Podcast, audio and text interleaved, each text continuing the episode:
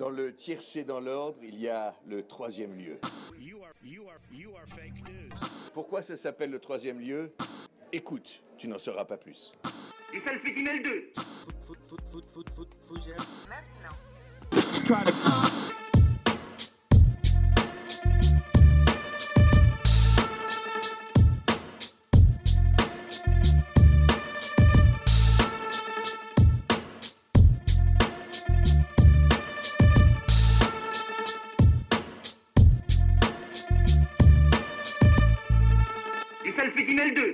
Depuis que j'ai commencé à suivre la politique, il y a un concept avec lequel j'ai dû me défamiliariser, le concept de vérité.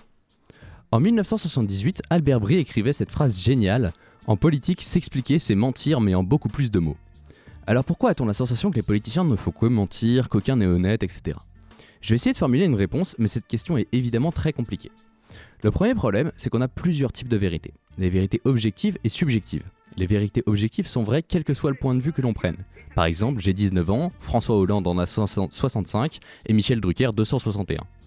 Tout ça, ça fait partie des vérités objectives qui ne peuvent pas être mises en question. Les vérités subjectives, c'est toujours plus compliqué à estimer puisqu'elles dépendent logiquement de votre point de vue. Selon vos idées politiques, vous penserez peut-être qu'il faut maintenir la croissance au dépend du chômage ou l'inverse par exemple. Et il n'y a pas de vérité générale ici, pas de moyen de savoir qui a raison. Du coup, on va prendre quelques exemples de personnalités politiques et on commence évidemment par le menteur en chef, je vous parle tellement de lui que j'ai peur qu'il me fasse payer des royalties, Donald Trump. Lui, c'est un sacré client. Aux États-Unis, ils ont un site qui s'appelle PolitiFact et qui fait du fact-checking, qui permet à chacun de vérifier des informations entendues dans les médias ou dans la bouche des politiques. C'est ensuite classé entre vrai, plutôt vrai, à moitié vrai, plutôt faux, faux et pants on fire, littéralement pantalon en feu, donc du grand n'importe quoi. Obama est autour des 25% de trucs plutôt faux et en dessous par exemple. Mais quand vous allez sur la page de Trump, 69% des, des 777 déclarations analysées par le site sont classées plutôt faux ou pire. 266 sont fausses et 111 pants on fire avec des classiques comme dire que son impeachment était une tentative de coup d'État ou des plus originales comme se tromper sur l'endroit de naissance de son père, Fred Trump, né à New York ou en Allemagne selon Donald.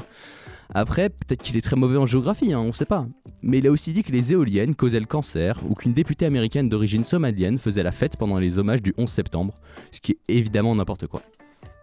Certains journalistes qui le couvrent ont même fini par dire que couvrir Trump était compliqué car on ne peut pas savoir ce qu'il veut dire quand il dit des mots. Mais pour ses supporters, Trump est celui qui leur dit la vérité, celui qui va à l'encontre des élites qui les ont plongés dans la misère et la pauvreté. Le problème, c'est que Trump fait partie de l'élite. Se présenter comme un homme du peuple quand on est né d'un père millionnaire et qu'on est devenu milliardaire en détruisant des immeubles d'habitation plutôt pauvres pour construire des, hôtels de luxe, ça me paraît un peu compliqué. Mais pourtant ça marche, et la raison m'est dure à trouver. Comme certains le disent, il n'est pas une élite politique, donc c'est pas grave. Mais à titre personnel, je pense qu'il y a plus que ça. Bref, revenons en France et intéressons-nous à la politique ici, puisque des mensonges on en a aussi. Les promesses de campagne non tenues, par exemple, même si ça n'est pas uniquement la faute du candidat, ça fait quand même partie des mensonges. On peut également parler des présidents qui font le contraire de leur programme, comme Hollande ou Macron sur les retraites, ou Sarkozy sur les frites à la cantine. Mais on a également notre lot, de, monteurs dont mes préférés restent Monsieur Cahuzac, qui arrive à dire en face d'une caméra qu'il n'a pas de compte en Suisse alors qu'il en a un, les Balkany pour l'ensemble de leur œuvre, ou François Fillon qui dit qu'il a rien fait, mais qui s'excuse quand même de ce qu'il a fait, ce qui est quand même du grand art. Thomas Guénolé, un humoriste, a même créé un prix du menteur en politique qu'il décerne avec des journalistes et chercheurs depuis 2014, dont les grands lauréats sont dans l'ordre Sarkozy, Le Pen, Robert Ménard et Fillon en 2017. Et il y a aussi des catégories marrantes comme celle de Jeune Espoir, ou d'autres. Allez voir sur Wikipédia, c'est très drôle. Mais pourquoi donc ce besoin de mentir? Qu'est-ce qui pousse ces gens à mentir ouvertement? Alors pour certains, Cahuzac, Fillon ou Sarkozy par exemple, c'est pour dissimuler un truc illégal, ce qui est plutôt logique, hein. quand vous respectez pas la loi, vous le criez pas sur tous les toits. Pour d'autres, ce sont des, mensonges à but électoral, comme ceux de Ménard ou Le Pen par exemple, qui ont les deux dit un sacré paquet de conneries sur l'immigration, qui ont été fact-check et prouvées fausses.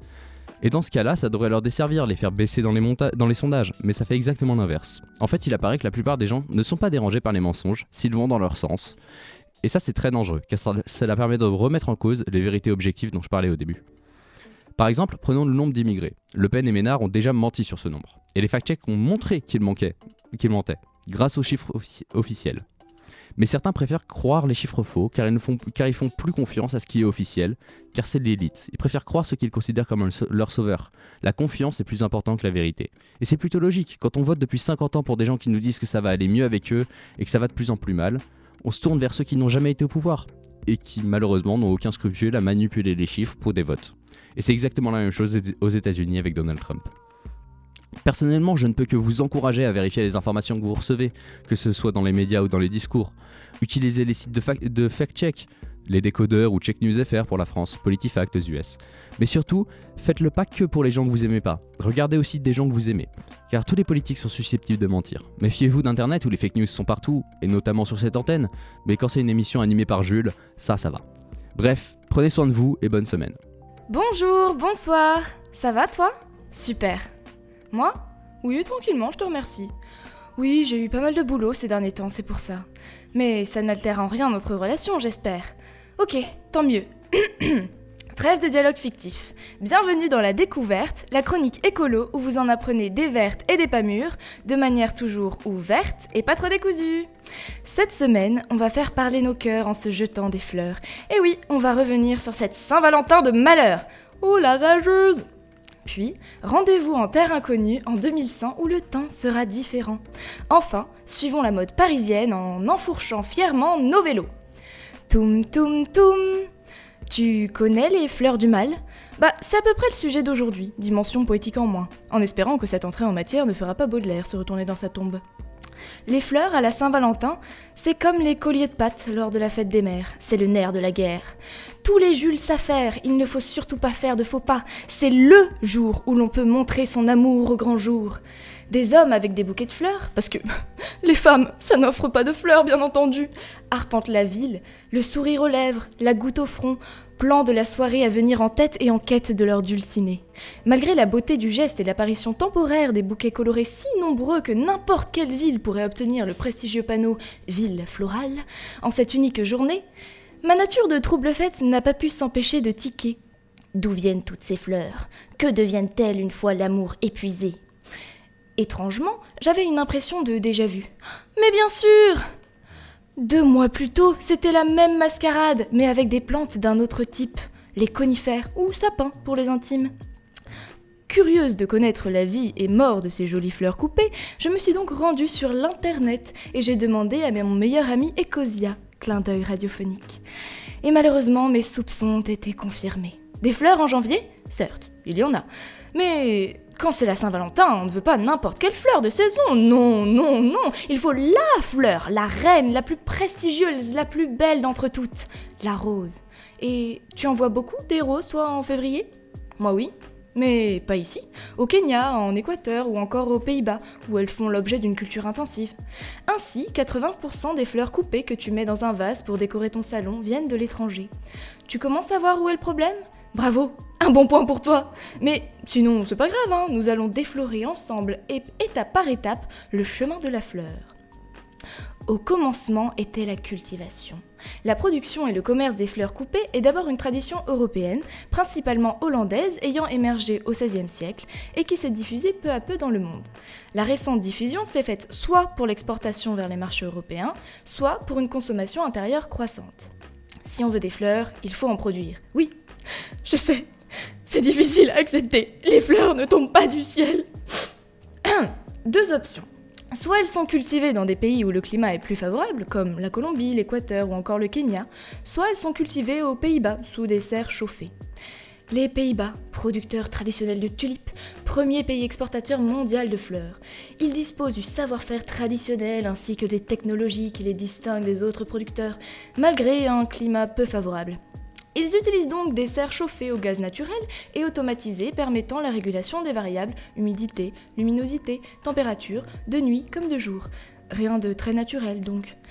Et dire que certains meurent de froid en hiver. Et ne parlons pas de la facture énergétique. Un bouquet de 25 roses équivaut ainsi, en termes d'énergie dépensée, à une balade en voiture de 20 km. Même une rose kenyane qui voyage en avion émet 6 fois moins de CO2. À ce niveau-là, aller cueillir des fleurs sauvages en pleine campagne serait plus économe. Deuxième option, Dès qu'il a été possible de faire pousser les fleurs ailleurs pour le marché européen, la Colombie, l'Équateur et le Kenya ont été les premiers pays de délocalisation forte de la production européenne du fait de leur climat équatorial, donc stable. De plus, le coût de la main-d'œuvre y est plus avantageuse. Ainsi, ces jolies fleurs cachent trop souvent des réalités pas belles à voir. Conditions de travail déplorables, mise en danger de la sécurité alimentaire à cause de l'exploitation des terres pouvant être utilisées pour la culture vivrière, utilisation de substances nocives, gaspillage d'eau, travail des enfants, etc. Que de la joie. Pour prendre un exemple concret, au Kenya, un lac d'eau douce est mis en péril par les cultures intensives de roses. Certes, ce, business profite à l'économie du pays, mais il, a de graves conséquences. Le lac Naivasha, un réservoir naturel d'eau douce, est encerclé d'exploitations qui pompent directement son eau pour irriguer des millions de fleurs, faisant baisser de plus en plus le niveau de l'eau considérablement. Pour ce qui est de l'environnement uniquement, l'utilisation d'engrais et de pesticides pollue les sols et les nappes phréatiques, la biodiversité baisse du fait de la monoculture et les transports pour ce commerce mondialisé sont très gourmands en énergie. D'ailleurs, après cultivation, il y a exportation. Les Pays-Bas, ils sont de retour, captent 60% des échanges mondiaux des fleurs. C'est une véritable plaque tournante. C'est un peu le premier de la classe en horticulture. Premier importateur, premier exportateur mondial, il est aussi premier producteur en Europe et premier producteur mondial de tulipes. Les principaux consommateurs étant les pays du Nord à population riche, il faut acheminer toutes ces fleurs près du consommateur. Quand on pense que ce sont 50 millions de roses qui sont vendues à travers le monde juste le 14 février, on se rend compte que c'est pas la petite camionnette de Jean Pedro qui va pouvoir transporter tout ça. Sans parler des autres types de fleurs, évidemment. Ces flux internationaux utilisent donc des moyens qui doivent être, rapides et sécurisés pour des produits fragiles et réfrigérés. Les camions, les paquebots et l'avion. Et puis, il faut faire vite, être efficace, pour que chaque Jules d'Europe puisse offrir des fleurs à sa Valentine. En 48 heures à peine, les fleurs coupées au Kenya arrivent dans les boutiques des revendeurs européens, en passant par Amsterdam. Pour se donner une petite idée de l'ampleur du phénomène, 30% des fleurs importées dans l'Europe, dans l'Union européenne, viennent du Kenya. Puis, après exportation, vient le moment de la vente. Et parce que je ne peux pas faire une chronique sans parler plastique, je trouvais important de mentionner ces jolis emballages qui accompagnent les bouquets. Tu vois ces grandes feuilles de plastique et de papier coloré que tu jettes immédiatement quand il faut mettre ton bouquet dans l'eau Bah voilà, encore des déchets dont on aurait pu se passer. Enfin, après l'achat, les déchets sont là. Tout ça pour ça Voilà l'idée qui me vient spontanément quand je regarde les fleurs fanées gisant dans le vase trois jours seulement après les avoir trouvées si belles. Les fleurs coupées sont par définition des fleurs mortes, donc elles se décomposent et deviennent rapidement peu présentables. C'est un peu le symbole ultime de notre société du jetable, de l'instantané, vite, des roses en plein hiver, et du provisoire. L'achat de fleurs coupées est ainsi un acte de consommation non sans conséquences négatives pour l'environnement et pour les plus pauvres des individus de notre communauté humaine. C'est le signe d'un gouffre inégalitaire entre pays du Nord et du Sud. Et bien entendu, je n'ai pas parlé des cadeaux emballés et autres chocolats que l'on a achetés grâce à ce nouveau prétexte de surconsommation. Mais je m'éloigne du sujet, revenons-en à nos bouquets. La solution? Être célibataire ou faire un break pour la Saint-Valentin Manger les fleurs que l'on t'offre et risquer une intoxication Non, pas nécessairement. Tu peux choisir des fleurs de saison, non issues de serre, cultivées en France et même dans la région si possible. Et pour une déco un peu plus durable, opte pour des fleurs comme la hyacinthe ou le lys qui durent plus longtemps. Et pour ceux qui sont amoureux des roses, la rose équitable est difficile à trouver en plein hiver, mais certains fleuristes portant le label Max Avelard, attestant qu'elles sont issues du commerce équitable et que sa production est plus respectueuse de l'environnement, sont susceptibles d'en avoir. Cependant, il faut savoir qu'elles viennent souvent du bout du monde. En tout cas, ça ne te coûte pas grand chose de demander à ton fleuriste d'où viennent ces marchandises. Tu peux aussi offrir une plante en pot, puisqu'elle est en vie, et offrir de la vie, c'est quand même plus romantique quand on y pense. Et comme le dit Pomme, les fleurs ne meurent pas vraiment, elles renaissent au printemps. Tu peux aussi faire travailler ta créativité en offrant une fleur en origami. Promis, elle ne fanera pas celle-là. Bref, tu vois, tu peux toujours trouver des alternatives pour continuer à fêter gaiement l'amour. PS, durant mes recherches, j'ai appris l'existence des sextoys à l'énergie solaire. Voilà, je pose ça là et je m'en vais. Toum toum toum Et pour briller dans l'écolosphère, voici une nouvelle à répéter et amplifier. Le lundi 10 janvier, l'Agence européenne pour l'environnement, l'AEE, a publié une série de cartes montrant les transformations géographiques que subira l'Europe d'ici la fin du siècle à cause du réchauffement climatique. À chaque thématique, précipitation, élévation du niveau de la mer, incendie, sécheresse, deux cartes, deux prévisions associées, l'une montrant la situation si les mesures sont prises et appliquées, et l'autre, au contraire, si rien n'est fait. Ces cartes ont pour but d'alerter la population et de leur faire prendre conscience que les catastrophes naturelles vont gagner en fréquence et en intensité dans les années et décennies à venir, et ce, même si quelque chose était fait et que le réchauffement était limité à 2 degrés. Je t'invite donc à aller faire un petit saut dans le temps. Toum toum toum Et pour finir, le petit tips de la semaine pour économiser. Pourquoi ne pas suivre l'exemple des habitants de notre jolie capitale en te réappropriant tes pieds? Que ce soit à même le sol, avec des souliers le plus souvent tout de même, ou sur des pédales, nos pieds ont la capacité de nous mener loin, très loin. Au travail par exemple, ou pour faire les courses. Depuis la grève, de nombreux Parisiens ont adapté leur mode de transport à l'absence de RATP et se sont remis au vélo. Et tu sais ce qu'on dit? Le vélo, ça ne s'oublie pas. Et pourquoi ne pas faire honneur à nos chers véloves en ce mois de Saint-Valentin? Comme ça, même si avec ton âme sœur vous pédalez dans la smoule, peut-être que l'expérience d'un tandem pourra vous regonfler à bloc et vous pourrez passer à la vitesse supérieure, voire même changer de plateau. Allez, bisous les petits loups, on se retrouve la prochaine fois pour de nouvelles découvertes pas trop décousues. Ciao, à la revoyure On va parler du coronavirus les petits loulous. Alors, je l'avoue, malgré mon début de chronique et mon ton un petit peu approximatif, je vous promets, ça va être une chronique sérieuse. Alors, ce virus, qui a été importé aussi facilement qu'un t-shirt made in China, s'est retrouvé en France il y a un mois, le vendredi 24 janvier, euh, par une personne après un voyage en Chine et un couple faisant d'eux les premiers cas européens. Alors, déjà, il ne faut pas confondre, les coronavirus sont une famille de virus provoquant des infections des voies respiratoires et digestives chez certains mammifères, dont l'homme. Et oui, parce que je vous le rappelle, l'homme est un mammifère, il ne pond pas d'œufs. Enfin, pour l'instant, hein, on est en train de devenir totalement végétarien, pourquoi pas pondre des œufs dans quelques années. Bref, donc ce coronavirus, celui qui sème la terreur depuis maintenant plusieurs semaines, plusieurs mois, du nom scientifique de, que, que j'ai pas, a en ce 19 février 2020, jour où j'enregistre ces chroniques, déjà fait en Chine plus de 2000 morts et 75 000 contaminations. La Chine a donc décidé il y a de ça quelques semaines de mettre le centre du pays en quarantaine par des mesures anti-épidémie, bloquant 56 millions d'habitants. Le pays a également réalisé une prouesse en construisant un hôpital à Wuhan en un temps record de 10 jours, destiné à accueillir un millier de patients. Elle a aussi fait appel à des médecins militaires et d'autres intervenants de l'armée pour limiter les décès et combattre au mieux la maladie. La Chine, en 2002-2003, avait déjà connu une épidémie similaire causée par le SRAS, syndrome respiratoire aigu sévère, également de la famille des coronavirus qui avait fait de nombreux morts dans 28 pays affectés. Plusieurs cas ont été reconnus en Asie, en Corée du Sud, au Japon, au Népal, au Vietnam ou Singapour et encore d'autres. Il s'étend aussi jusqu'en Australie, en Allemagne, aux États-Unis, au Canada. Tous les continents ont donc été touchés. Le dernier à en être victime est l'Afrique avec une présence du virus maintenant en Égypte. On peut néanmoins remarquer que le virus n'est pas allé encore en Amérique du Sud. Les autorités françaises et américaines et celles d'autres pays ont organisé des expatriations aussi pour leurs ressortissants respectifs, même si euh, ces expatriations ont été ralenties par le gouvernement chinois ce qu'on peut comprendre. Yazdan Yazdanpana, désolé pour la prononciation, chef du service des maladies infectieuses et tropicales à l'hôpital Bichat à Paris, affirme que les deux patients à Paris vont bien et qu'ils étaient asymptotiques à leur arrivée en France. Pour ce qui est du quatrième cas confirmé en France dans la journée du 28 janvier, il s'agit d'un patient de 80 ans qui est malheureusement décédé ce 15 février. C'était un touriste chinois qui laissait peu d'espoir aux médecins et il s'agit donc du premier mort en Europe et en dehors de l'Asie. Et en ce mercredi 19 février, on apprend également la libération, enfin la libération c'était pas une prise d'otage non plus, mais l'évacuation des touristes qui étaient restés bloqués sur le paquebot Westerdam après qu'on ait découvert plusieurs contaminés à bord. Ils sont maintenant sains et saufs au Cambodge. Les virus épidémiques, avec nos technologies actuelles et les progrès de la médecine, devraient pouvoir être combattus facilement, me direz-vous, et nous mettre à l'abri. Mais la mondialisation qui développe les échanges entre le monde entier, la population qui ne cesse d'augmenter et l'urbanisation qui fait de même, nous rend au final beaucoup plus vulnérables qu'avant.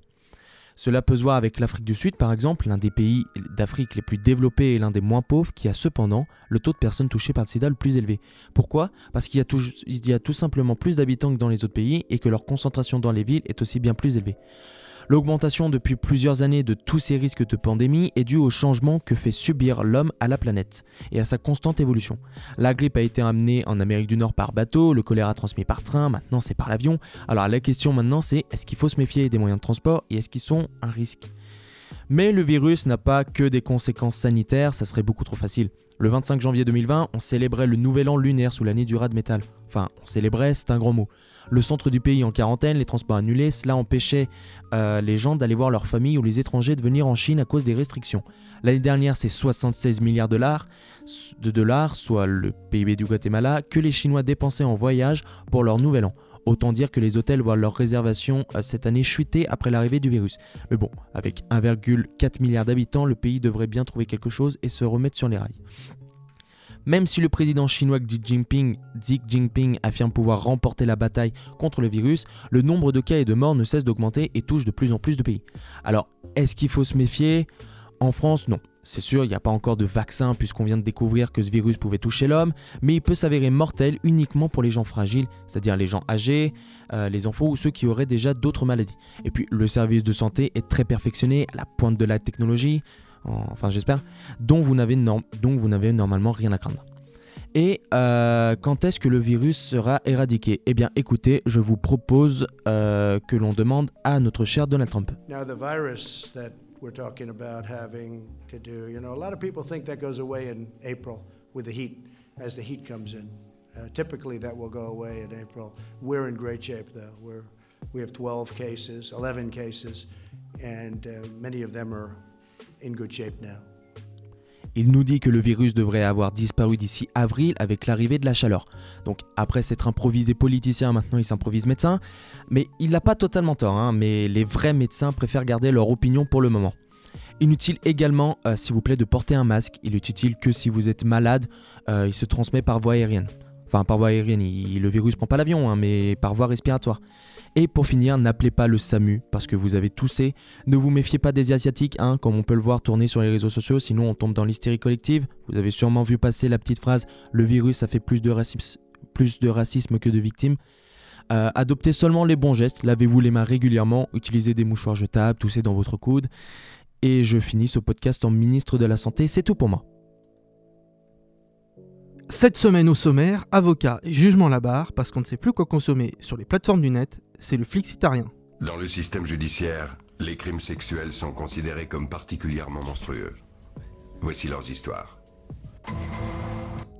Puisque personne n'a répondu à mon appel il y a deux semaines, je suis contraint d'enregistrer dans de difficiles conditions et donc dans l'obligation de vous parler d'avocat, de tribunal et de justice. J'y mange mal, mais mon régime flexitarien m'aide à tenir. Pour préparer ma défense, et ce long moment à la barre, je regarde un programme belge qu'on retrouve sur YouTube face au juge. Contrairement à la France qui accepte au cas par cas de faire toutes sortes d'enregistrements en salle d'audience, en Belgique, une émission diffuse les actes judiciaires. Après un intégratoire type qu'on a l'habitude de voir en France dans les documentaires dits cop show, les accusés passent devant le juge et tentent de se défendre avec ou sans leur avocat. Puisque vous êtes allé pour voler des radiateurs. Et je suis passé par là et j'ai vu les radiateurs en fait, ils étaient là, euh, ils là sur le chantier et déposés. C'est là sur le chantier déposé et la porte elle était ouverte. C'était un champ de radiateurs. Un champ. C'était un endroit où il y avait des radiateurs qui poussaient. Non, c'était un chantier. C'était un chantier. Mhm. On va aller cueillir des radiateurs. La seule chose qu'il conteste, c'est par rapport à cette héroïne qui est retrouvée sur lui. C'est assez peu crédible. Vous avez souligné, Monsieur le Président, il a ramassé des paxons dans la rue, euh, pensant que c'était de la farine, et puis tout d'un coup, il s'est dit non, finalement, je vais quand même les prendre avec moi. Il avait peur qu'un enfant les ramasse. On ne sait pas très bien pourquoi. Est-ce qu'un enfant ramasserait des paxons? Et puis si c'était vraiment de la farine, ce n'était pas bien dangereux. Beaucoup de sujets sont évoqués, le vol, la drogue, les délits routiers, les conflits entre voisins, les impayés de loyer. Évidemment, on va parfois rire des défenses très approximatives des accusés, mais tout cela est au fond très intéressant, permettant de découvrir l'envers du décor, comprendre le fonctionnement de cette partie de la justice. En outre, des délinquants trouvant toutes les excuses du monde, les autres sont des faits souvent euh, des plus, petits délits. On est donc face à la misère des gens et des vrais gens euh, de, tous les jours, des gens parfois perdus, malheureux et qui donnent lieu à des moments plus touchants. Cette série documentaire est à retrouver sur RTL TVI en Belgique ou sur YouTube en cherchant Face au juge. Bon, maintenant que je vois comment me défendre, j'ai besoin d'un avocat. Juan Branco étant un peu occupé à défendre un artiste russe qui secoue la peau des testicules, je suis pas assez médiatique pour Dupont-Moretti, je dois donc trouver quelqu'un d'autre. Cette chronique traitant des contenus audiovisuels, il y a aussi Uyo, et donc je vais pour la première fois évoquer un podcast. Europe 1 Studio produit Mon client et moi, où dans chaque épisode, deux avocats racontent à Margot Lanuzel l'histoire d'affaires qui les ont marqués. Ces histoires sont regroupées selon des thèmes qui posent des questions sur le métier d'avocat. Doit-on croire son client? Doit-on le défendre à tout prix? Jusqu'où doit-on les aider?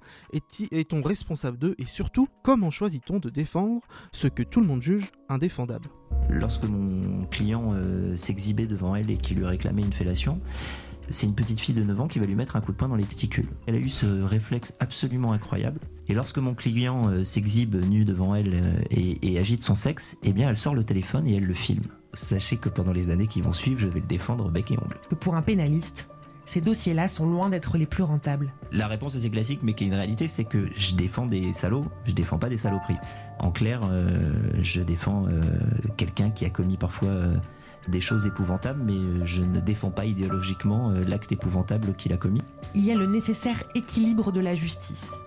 L'idée qu'il faut les défendre tous. J'ai toujours euh, une fierté à me lever et à plaider, euh, même pour les pires d'entre nous. On ressent dans chaque témoignage que pour chacun, c'est plus qu'un métier, leur vie est chamboulée par les affaires qu'ils traitent, les avocats sont totalement pris émotionnellement. Dans des affaires les entrent, d'autres les réjouissent, mais le plus important, ils sont plus que dévoués à leurs clients, mais ils sont dévoués à leur passion. Ma principale critique sera qu'il n'y a que 5 épisodes d'une demi-heure, laissant espérer avec hâte une saison de plus uniquement en podcast sur Europe 1 Studio. Et si tout cela n'était une- qu'une mise en scène pour s'amuser? C'est ce que proposait il y a 15 ans Patrick Sébastien sur France 2 dans Intime Conviction. Dans 4 numéros d'une heure et demie, Lio, Jean-Pierre Coff, Francis Perrin et Didier Barbelivien sont accusés de meurtre et jugés par euh, et jugés par un jury de célébrités. Nous allons juger ce soir l'affaire Lio. Lio va comparaître pour répondre d'une accusation de meurtre. À la barre des témoins, trois témoins vont venir déposer. Le principe du jeu est simple, puisque c'en est un. Soit Lio est coupable, soit elle est innocente, auquel cas c'est forcément un des trois témoins qui sera le coupable. Vous avez donc tout le procès, mesdames et messieurs les jurés, pour vous faire votre intime conviction et ainsi désigner par votre verdict celui que vous pensez être le coupable de ce meurtre. Je voudrais que, mesdames et messieurs les jurés, se présentent. Christophe Ondelatte, journaliste. Julie Pietri, chanteuse. Jean-Luc Moreau, metteur en scène et comédien. Christine Haas, astrologue et psychologue. Georges Wolinski, dessinateur de presse. Isabelle Morini-Bosque, journaliste. Pierre Mondy, comédien. Sonia Dubois, animatrice. Christophe Alévèque, humoriste. Le tout se déroule dans un décor de tribunal avec des vrais avocats pour assurer la défense et l'accusation. Comme dans un procès, l'accusé rentre, puis les témoins, et ils vont raconter les uns après les autres leur version des faits. Pour s'aider dans l'enquête, des séquences tournées comme dans un téléfilm sont diffusées et dans lesquelles se cachent des indices importants. Pas forcément du meilleur jeu d'acteur, mais c'est pas trop mal. Enfin, après les plaidoiries improvisées des avocats, les jurés délibèrent longuement avant de rendre leur jugement. Pour savoir si leur intime conviction était juste, la fausse victime décédée vient révéler la vérité. Sincèrement, le programme est étonnant. Si on se prend au jeu de l'enquête, on oublie le côté un peu lent. Les histoires sont vraiment très bien montées, avec des détails bien pensés. Leur sérieux, leur crédibilité est à envier de certaines séries d'aujourd'hui. Bref, laissez-vous tenter par ce concept particulier qui ne ressemble à rien d'autre et qui n'aura connu qu'une seule session. Intime Conviction est à retrouver sur la chaîne YouTube de Patrick Sébastien. Ah, je, me sens si mal. je suis vraiment mal. Je, suis retenu dans, dans des conditions insalubres. À l'aide, Isabelle, je suis mourant. à l'aide, viens, viens m'aider, Isabelle. Et quand je parle d'Isabelle, je pense à Isabelle Nanty, l'excellente comédienne de Munch, qui est entourée dans la série éponyme de Tom Villa, Lucien Jean-Baptiste, et dans la troisième saison par Marie-Lou Berry. Ce beau monde travaille dans un cabinet d'avocats rythmé par les turbitudes de Munch pour le bien des clients dont elle s'occupe. Effraction, mensonge, manipulation, chantage, vol, Munch ne recule devant rien, mais avec humour et légèreté, Isabelle Nanty donne une bonhomie folle à ce personnage qui rend ses Muncheries amusantes. Oui, capitaine, bonjour. Je suis Maître Munchowski, l'avocate de Margot Bouvier. Je suis à moto et il y a des embouteillages, donc euh, je risque d'être un peu en retard. On dit que si je suis pas là dans 15 minutes, vous commencez sans moi, d'accord? Je peux être en 10 minutes hein, si j'accélère un peu. Non, non, mais oh, Steve, tu vas enfreindre la loi. On a même le temps de boire un café. D'accord. Tu veux? Allez. Voilà. J'ai signé le PV d'audition. Houston, we have a problem. Quoi encore? Ma cliente a été mise en examen à 9h02. Son audition a débuté à 10h53, soit 1h et 51 minutes plus tard. Et alors? D'après le Code de procédure pénale, article 63.4.2, la première audition ne peut débuter sans la présence de l'avocat, donc moi, hein, avant l'expiration d'un délai de 2 heures. Alors, on n'y est pas et il manque 7 minutes. Attendez, mais c'est vous qui m'avez dit de commencer sans vous À quel moment? Au téléphone? Ah bah, On s'est mal compris. En plus, ça passait pas, il y avait. Ça captait pas. Du coup, nous, ben, on y va. Merci, hein, capitaine, merci euh, pour tout. C'est toujours un plaisir de vous voir. C'est une série diffusée sur TF1 dont le succès justifié de 5 millions de téléspectateurs laisse entrevoir une quatrième saison. Bon, pour mon part, je m'en vais amaigri, j'attends votre soutien les troisième leusiens et troisième leusiennes. Parce que la défense est la meilleure des attaques, sauf au foot, hein, parce que sinon à un moment, bon ok, tu prends pas de but mais t'en marques pas, soyez flexitariens. Salut à tous euh, Aujourd'hui on va parler d'un point commun entre Jules et Donald Trump. J'ai nommé, j'ai nommé l'intérêt pour le terme fake news. Malheureusement, ni l'un ni l'autre ne pourront être là aujourd'hui. L'un parce qu'il est au lit avec la tête toute rouge et l'air malade, et Jules parce qu'il a un rhume. Mais pour les remplacer, afin de répondre à la question sommes-nous tous des journalistes sur les réseaux sociaux? Nous avons des chroniqueurs de génie. De génie. J'ai nommé Louis. Oui, bonjour. Hugo. Rebonsoir. Euh, Corentin et Sam sont là, mais euh, on sait pas trop s'ils vont parler ou pas. Ouais, le débat, euh, j'ai pas trop de trucs à dire dessus, mais s'il y a un truc. Euh, bah, ferme ta gueule, du coup, merci. Et moi, donc Thomas, voilà, qui vais tenter de vous poser quelques questions afin de répondre à cette, cette grande question. Du coup, Sam vient de se barrer. très bien. quels réseaux sociaux est-ce que vous utilisez à titre personnel, les deux? Tous, majoritairement tous. Mais tous, très bien, voilà. Beaucoup de Facebook, pas beaucoup de Facebook. Hmm, beaucoup plus Snap quand même. Hein. Mais après sur. Euh, euh, beaucoup plus Insta, Facebook quand je suis au shot et que j'ai déjà genre que j'ai épuisé Insta, tu vois. Je, connais l'onglet vidéo de Facebook. Ah ouais. tu regardes des conneries. Hein. Ouais, exactement. Je fais la même chose très bien. Genre le soir, euh, tu veux t'endormir, tu sais pas quoi regarder. Exactement. Hop, des vidéos de bouffe. C'est ça. Snap juste pour les groupes, tu vois, avec les amis. Sinon, j'utilise très peu. Ouais, moi c'est Snap avec, euh, avec mes potes et Twitter le reste du temps et Insta de temps en temps. Ouais, Twitter dans le débat là qu'on va avoir, c'est Twitter dans le débat est très très important. Quand même, hein. euh, du coup, petite question aussi euh, justement, où est-ce que vous allez chercher des informations? Si vous avez besoin d'informations sur un sujet ou si vous juste pour vous tenir informé de ce qui se passe dans le monde, est-ce que vous cherchez sur les réseaux sociaux ou est-ce que vous cherchez sur internet ou sur d'autres sources voilà. Bah en vrai, le réseau, juste pour revenir, le réseau social qu'on a oublié, c'est YouTube et c'est vraiment là où je vais pour euh, tout chercher en vrai. La vérité, c'est l'endroit en fait où tu peux tout retrouver et notamment euh, aussi les, les journaux comme Le Monde, euh, les connus, tu vois, c'est là-bas. Mais en même temps, tu vas avoir des, des vidéos en plus de particuliers qui vont expliquer d'autres trucs. Donc c'est vraiment là où je vais, moi perso, tu vois. Ok. Personnellement, une vieille habitude que j'ai, c'est de vieux d'ailleurs euh, j'ai des applications, j'ai Le Monde euh, sur mon téléphone, j'ai euh, ah, bah, bah, maintenant je, je, crois que j'ai plus que France Info, mais avant j'avais j'avais Le Monde, France Info, Courrier International, Figaro et Libé, les, les 5 ou 6 sur, sur mon téléphone. Donc pour avoir des avis différents, mais le truc c'est qu'après quand t'as une news qui arrive, tu vois, un breaking news, bah t'as les 5 notifications. Moi j'ai la, même chose avec BBC, Washington Post, New York Times, Le Monde et euh, les news Samsung et donc j'ai tout. Après, euh, bah, je sais que moi par exemple les infos c'est Le Monde et le Times parce que c'est là où je paye des abonnements, donc c'est là où j'ai accès à tous les artistes, les, tous les articles et donc bah c'est là où je regarde tout. Euh, j'avoue que le Figaro, ça m'a vite saoulé. J'ai mm. lu trois articles et j'ai fait bon, j'ai dit que de la merde. Enfin, après c'est après, par rapport à mes, opinions politiques, j'avoue que j'ai du mal à, à, lire le Figaro. Mais j'avoue que j'utilise aussi beaucoup Twitter pour, euh, pour les news. Parce que là, je suis Le Figaro, je suis Libération, je suis euh, tous les gros journaux en fait. Euh, et je suis l'AFP, je suis Mediapart, je suis beaucoup de personnalités publiques, politiques notamment. Et donc pour tout ce qui est news, c'est vrai que Twitter, c'est aussi un bon moyen, je trouve, à titre personnel, mais toujours sur des sources sur des sources qui sont soit des entités, soit des personnages très connus, euh, des, sources euh, fiables en fait.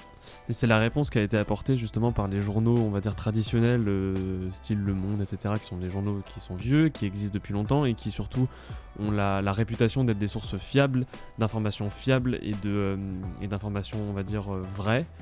Euh, leur, réponse à la désinformation qu'a pu apporter les réseaux sociaux, ça a été de se dire on va créer nos comptes sur les réseaux sociaux dans lesquels on va balancer les mêmes breaking news que si les gens avaient nos applications, etc. Parce que je suis mmh. comme toi, hein, moi sur Insta, sur Facebook et sur les autres réseaux sociaux, je suis euh, euh, Le Monde, je suis Le Figaro, je suis plein d'autres médias. Et, en fait, je, je, vois sur, mon, sur mes fils d'actualité exactement les mêmes titres que les notifications que je reçois. Donc en fait, ils informent via les réseaux sociaux de la même manière que si tu avais si achetais le journal ou que si tu euh, ou que si avais l'application. Et c'est un peu leur réponse qu'ils ont apporté euh, justement à la désinformation des réseaux sociaux où c'est un peu parfois la pagaille. Ouais.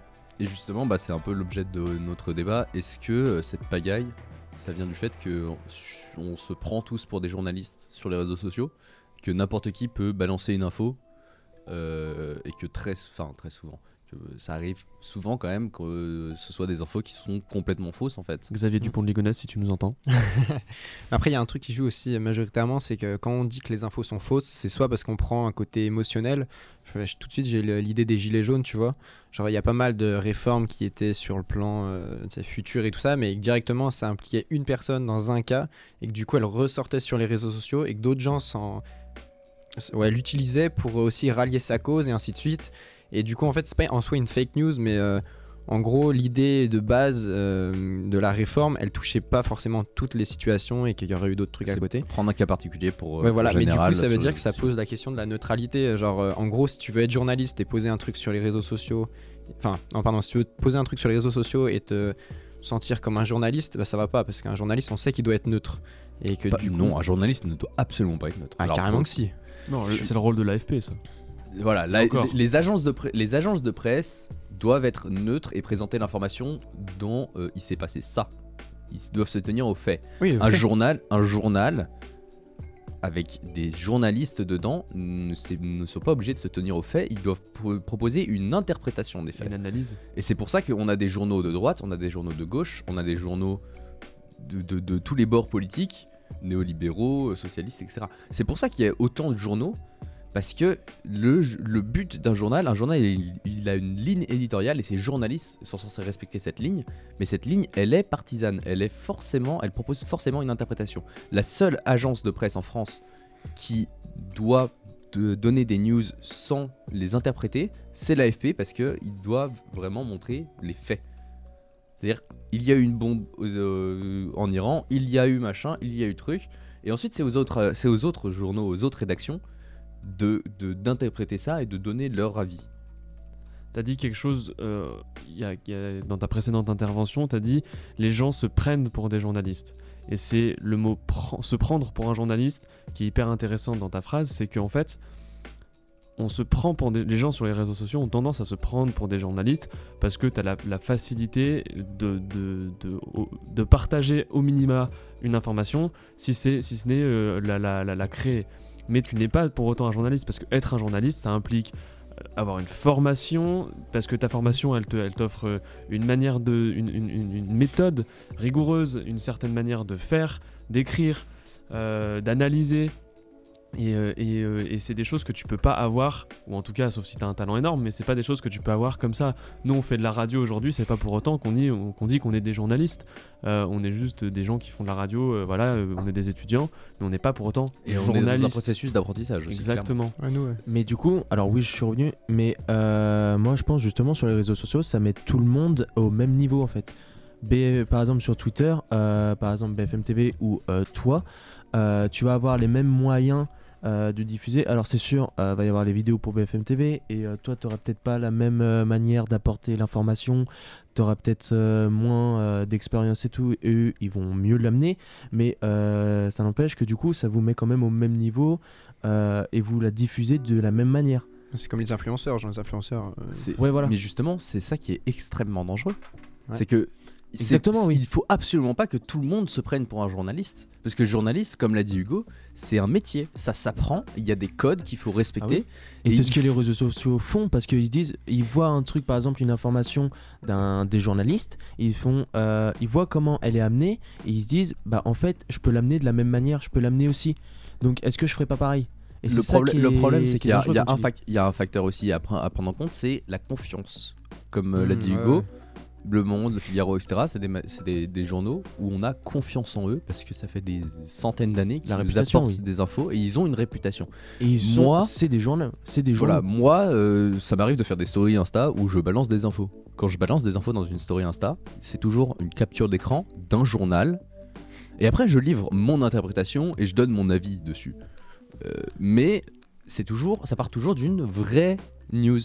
Et le problème, c'est que la plupart des gens vont euh, te faire genre un breaking news avec, euh, avec des infos et tu sais pas d'où ça vient. Mais voilà, mais par exemple, toi, si tu fais ça, imagine que t'as pas de capture d'écran, c'est vraiment toi qui amène l'information. Moi, personnellement, je sais, euh, j'aurai confiance en toi parce que derrière, euh, je sais ce que tu fais et je sais comment tu, tu apportes les Oui, choses. parce qu'on se connaît, il y a des gens que je connais pas sur mes Oui, voilà, c'est pour ça. Donc, il faut une connaissance, une connaissance euh, des choses. C'est Et- purement une question de confiance. Le voilà. journalisme, en fait, c'est une question de confiance. Et c'est ça que tu peux pas avoir avec notamment l'anonymat qu'on a eu dans un débat précédent, que tu peux pas avoir sur les réseaux sociaux. L'anonymat, je pense, sur, empêche- sur Twitter par ça. exemple parce que sur Insta c'est plus personnel mais sur Twitter c'est vrai qu'il y a beaucoup de gens enfin moi je connais personne qui me suit sur Twitter quoi enfin je connais euh, j'ai j'ai 50 abonnés il y en a peut-être 15 qui me connaissent quoi. Euh, et c'est pour ça que c'est très dangereux parce qu'il y a des gens qui sont suivis par des, mais des milliers de gens euh, qui donnent des infos mais on sait pas d'où ça vient et ça puis- pour moi c'est très dangereux Et puis je pense qu'il y a aussi beaucoup de personnes, du moment par exemple sur Insta, du moment que tu as 2000 ou même euh, 10 000 abonnés par exemple, euh, même si tu connais pas la personne que si elle avait 10 abonnés, euh, va quand même, ta confiance en elle va quand même monter. Juste Clairement, parce que parce qu'elle a plus de beaucoup d'abonnés. Voilà, exactement. À mon avis, il y a deux choses qui sont très dangereuses. La première sur, sur les réseaux sociaux, c'est le fait que, comme je l'ai déjà dit plusieurs fois, on, on regarde le titre de la publication, mais on, on oublie souvent de cliquer sur le lien pour regarder le, la Clairement. suite de l'article. Et l'article est souvent très, euh, on va dire, euh, tendancieux et, euh, et souvent faux, juste pour, pour, pour, voilà, pour attirer le regard. Les rageux diront putaclic. Exactement. Et la deuxième chose qui est très dangereuse, c'est le fait que les réseaux sociaux sont très utilisés par les jeunes, très accessibles par les jeunes, les collégiens, les, voilà, quand tu commences un petit peu à, à 10, même, même plus jeune, mais euh, on va dire les 10 ans, à, aller sur les réseaux sociaux, tu peux avoir accès à tout type d'informations, à tout type de, on va dire, de contenu. euh, ce qui est assez dangereux parce que finalement, tu vas avoir des jeunes qui vont penser détenir une certaine vérité, une certaine, euh, un certain point de vue, on va dire, transgressif vis-à-vis de leurs parents, on va dire en mode ah vous regardez vous, lisez le Monde, ah vous lisez le Figaro, vous êtes des vieux réacs, ok boomer tu vois. Et nous ah non mais nous on s'informe sur les réseaux sociaux et, euh, et en fait ça va être une désinformation totale et les enfants, enfin un collégien jusqu'à ses 13-14 ans, il n'a pas forcément l'esprit critique nécessaire et le recul nécessaire pour, euh, pour valider ou pas l'information, pour voir s'il a vérifié une bonne source, etc. Parce que la notion de source, avant le lycée et encore la fin du lycée, Ouais, elle est floue. clairement. Elle est hyper floue. Et le pire, c'est qu'après, euh, dans tous les cas, si c'est faux ou pas, il va pouvoir partager. Exactement. Et ça, c'est un phénomène journaliste. qui arrive, qui arrive beaucoup sur, euh, sur, euh, sur Snapchat notamment. Moi, je vois, alors, moi, du coup, je suis FC Twitter, hein, mais euh, je vois sur FC Twi- sur, sur- Twitter le nombre de fois où des gens disent Eh, venez, on fait croire à- au, FT au FC Snap que ça est en train d'arriver, Ah ouais tu vois. Hmm. Et ça arrive tout le temps sur Je suis Twitter. pas trop c'est- sur Twitter, C'est coup, incroyable. je- Et après, et après, tu vas, tu, du coup, à chaque fois, je m'abonne au mec sur Twitter et genre euh, deux jours après, il sort une, une story, une story snap d'un mec qui a fait genre, eh regardez ce qui se passe, alors que c'est une connerie absolue. hein. Mais Twitter Mais, est, euh, est la- influençant hein, parce que je Ouais. sais par exemple, euh, même si c'est pas des infos euh, actualités et tout, euh, il y a beaucoup de Twitter qui se retrouvent sur Instagram par exemple. Ouais. Oui, mais Twitter Donc, c'est euh, la bombe, c'est la bombe à fake news un peu en soi. hein. C'est la. Alors ça dépend parce que euh, là l'exemple que je disais c'est surtout Snapchat qui est une bombe à fake news et en fait Twitter qui, qui leur donne des infos qui sont fake mais qui le font exprès pour voir si ça va se diffuser sur Ouais, Snapchat parce que ou pas. Twitter, et après ça se diffuse à quoi Hmm. Oui Twitter, en fait c'est purement du troll. troll, c'est purement du troll Ouais, Et mais ouais. après ça se diffuse sur Snapchat à grande à grande échelle et c'est ça qui est dangereux parce que sur Snapchat, les gens voient pas derrière le, le, le- le process du troll, tu vois. Alors que sur Twitter, tu vois que le mec il dit que de la merde et qui dit genre venez on fait croire ça à Snap et euh, voilà. Et c'est plus sur Snapchat parce qu'en plus Snapchat c'est beaucoup plus jeune que Twitter. Ah oui. Le public Oh. Snapchat est beaucoup plus jeune que Twitter et du coup le public Snapchat va moins remettre en question ce genre de truc. Sur Ah la oui. troisième guerre mondiale, euh, il y a plein de stories de mecs qui ont fait genre ouais la troisième guerre mondiale a commencé et tout avec des photos de bagnoles explosées alors que c'était des photos de bagnoles explosées à Damas. Euh, Comme et, il y en a que, et toujours. que ça venait de Twitter parce que moi ça, ça, c'est des, affaires que j'ai suivies sur Twitter et j'ai vu les story snap sur Twitter en vidéo sur Twitter. Mais tu les as vu sur quoi les story snap? De quoi? Les story snap, il faut bien que tu sois abonné à quelqu'un pour les voir. Non parce que c'est des mecs qui ont filmé, qui ont, qui ont enregistré la, st- la story et qui l'ont mis sur Twitter après. Pour Ah, qui foutre ont de leur gueule. En fait c'est le mec, Ah, le mec qui a lancé cette histoire. Il a screen écran d'accord, pendant la vidéo. Il a, il a screen Ah, écran donc la en vidéo. gros, tu dis que ça vient de Snap qui s'est posté sur Twitter et après ça s'enchaîne, c'est ça? Non, c'est en, en gros c'est Twitter qui a donné des informations à Snap. Ouais. Snap qui a cru ces informations et qui a balancé ces informations en mode genre ouais c'est une grosse news et tout. euh, ouais voilà sur, la, troisième- guerre mondiale, sur les stories etc. Et, euh, et, et Twitter qui a fait genre ah ah regardez les cons ils y ont cru. En gros c'est c'est- c'est- c'est un, c'est un schéma basique. Ouais, ouais, ouais. Mais le problème c'est que moi je trouve ça drôle parce que je suis sur, sur Twitter mais si tu penses un petit peu c'est super grave parce que c'est à dire que Snap bon déjà il y a un gars qui y a cru Ça en Ouais, dit déjà. plus sur lui que sur le monde, je pense. Mais et en plus, euh, le truc c'est qu'après, il, il donne cette information à plein de jeunes qui remettent pas en question ce qu'ils disent. Ah, une intervention magnifique. Une intervention magnifique pour nous dire qu'on on parle beaucoup.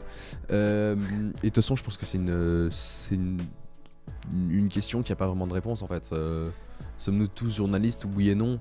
Euh, on, aura aurait pu parler de, on aurait pu parler de, de- de- de- des réseaux sociaux comme un moyen de demander de l'aide ou de faire appel à, à des gens, comme un moyen de diffuser euh, des, des vidéos. euh, je pense, alors on va pas rentrer dans le débat parce que c'est extrêmement long, mais au- au- des vidéos sur les violences policières par exemple, qui peuvent être considérées ça, comme de ouais. journalisme. Et dans ce cas-là, je trouve que c'est utile. Après, euh, voilà, c'est des questions qu'on va laisser en suspens. Bah, Après, les, je les pense on réseaux sociaux ont, tou- ont- ont toujours le même problème, c'est-à-dire que trop c'est un problème, pas assez Bah, c'est une solution, c'est un moyen de faire c'est des un moyen de choses. contrôler, mais dans ce cas-là, ça, ça réduit un peu les C'est droits. toujours une question de balance de toute manière avec les réseaux sociaux. hein.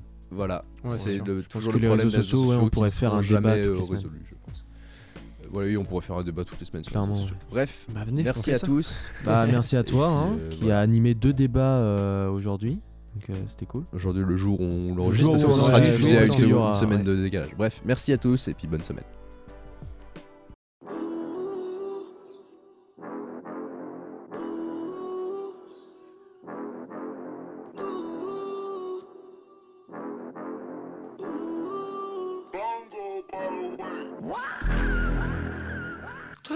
Les montres restaient cassées Turn to a monster, moonlight go through the Phantom the opera, go sweat, go missing. My nightmares still on me. When I sleep, they on me. When I sleep, they on me. Yeah, my nightmares, they on me. I won't let them get the best of me 16 years I've been popping these pills. This my anniversary, I had my chopper for 10 years. I've been putting water on my fingers, on my seal. I've been on the Forbes since 2012. I was just rocking a brand new Fox, and it didn't come with a tail. I was just telling my bitch that call me soft. I got bills. I just been rocking this Gucci. I had my Giuseppe's and years where I live. I had got locked up and then I take the helicopter to live. Tous les montres restaient cassées Turn to a monster, moonlight go through the Phantom the opera, go sweat, go missing My nightmares still on me. When I sleep, they on me. When I sleep, they on me. Yeah, my nightmares, they on me. I won't let them get the best In of the sunken alien, magical flying uh, being. I gotta sign up. Beat me up. I'm about to sign off. Them are done.